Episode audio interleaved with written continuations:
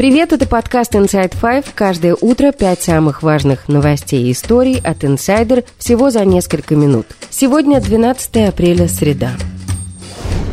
Очередное военное преступление, история первая. В сети появилось крайне жестокое видео. На нем люди в военной форме с белыми лентами обезглавливают живого человека в форме с украинскими знаками отличия. Подлинность видео пока не подтверждена. На видео человек в военной форме с желтой повязкой, очевидно, это украинский военнопленный, он лежит на земле. Над ним человек в камуфляже, без видимых знаков различия, но на нем присутствует белая повязка, которая является отличительным признаком российских военных и пророссийских бойцов. Он ножом отрезает голову лежащему пленному, который кричит от боли. Вокруг находится еще несколько людей, которые подбадривают человека с ножом. Также они демонстрируют бронежилет-разгрузку с украинскими знаками отличия, вероятно, принадлежит принадлежащие украинскому военнослужащему. В Z-сообществе уже появилась первая реакция. Бывший нардеп Верховной Рады, один из лидеров новоросов Олег Царев, написал, что отрезать голову пленному – это преступление. Снимать на камеру идиотизм, а к тем, кто выкладывает все это в сеть, он не может подобрать определение. Известный Z-канал «Два майора» пишет, что видео выглядит ужасно, но осуждать поступок могут только те, кто был на их месте.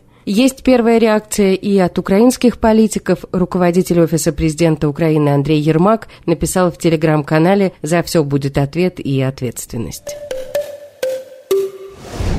История вторая про секретные документы. Несколько дней назад в соцсетях широко разошлись фотографии секретных документов, предназначенных, судя по содержанию, для американского военного руководства – в них оценки военной ситуации в Украине и описание процесса подготовки к контрнаступлению ВСУ. Пока до конца не ясно, утечка это или намеренный слив, однако в целом значительная часть информации выглядит достоверной. Российские телеграм-каналы, правда, отфотошопили один из слайдов, поменяв местами цифры российских и украинских потерь, но в оригинальных файлах ничего не указывает на их фабрикацию. Инсайдер публикует выжимку из этих документов, можно посмотреть прямо сейчас на нашем сайте на главной странице, но коротко главное расскажем. Если верить данным из утечки, то ПВО Украины на днях останется без зенитных управляемых ракет ГЗРК «Бук», а к началу мая и без ракет комплекса МС-300. Соотношение сил на линии боевого соприкосновения явно не в пользу ВСУ. В то же время американцы приводят прогноз относительно перспектив дальнейшего российского наступления на Бахмутском направлении. Согласно их подсчетам, передовые части вагнеровцев выйдут к Краматорску только через 11 месяцев, то есть к началу 2000 2024 года.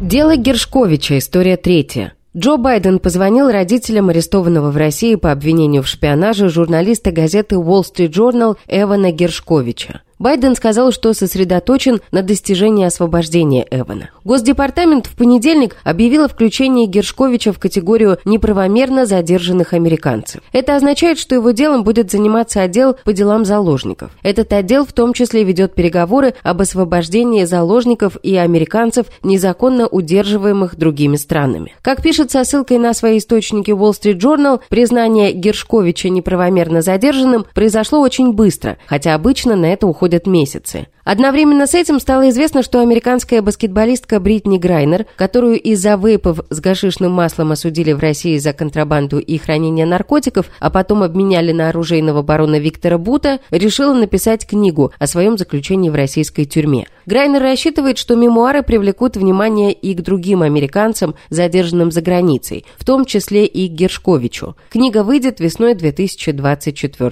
года.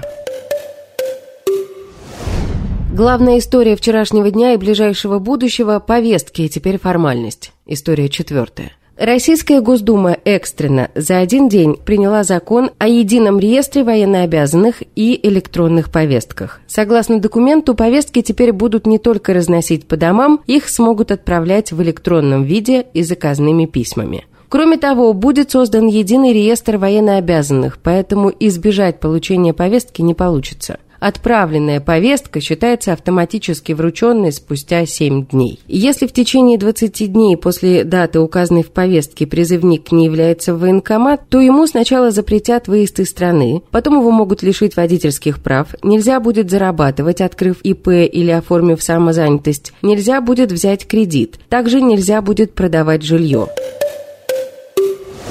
А в пятой истории расскажем о том, как принимался этот закон в Государственной Думе. Коммунисты пытались сопротивляться, но ничего не вышло. Депутаты от КПРФ пожаловались на нехватку времени, чтобы ознакомиться с законопроектом. Например, Нина Останина заявила, что текст законопроекта на 58 страниц был внесен в Госдуму за два часа до начала обсуждения. В истории Государственной Думы были случаи, когда вы принимали с голоса поправки. Но чтобы принимать целый закон после того, как мы прослушали телевизионное интервью и за два часа, сидя в этом зале, э, посмотрели текст этого закона, вот такого еще не было на моей памяти и на памяти моих коллег. О нарушениях регламента при принятии закона также заявили однопартийцы Останины Николай Коломейцев и Алексей Куриный. Последний призвал изменить порядок принятия поправок, после чего председатель Госдумы Вячеслав Володин предложил ему отправиться на фронт. Если такие поступки совершаются в этом зале, в первую очередь э, задайте вопрос себе. Зачем мы избирались депутатом Государственной Думы? Для того, чтобы саботировать решение? Алексей Владимирович, Напишите заявление, напишите заявление и встаньте плечом к плечу с ребятами. В итоге коммунисты не стали больше сопротивляться, и закон был принят практически единогласно. Против не проголосовал никто. Один депутат воздержался. И это все на сегодня. Вы слушали подкаст Inside Five.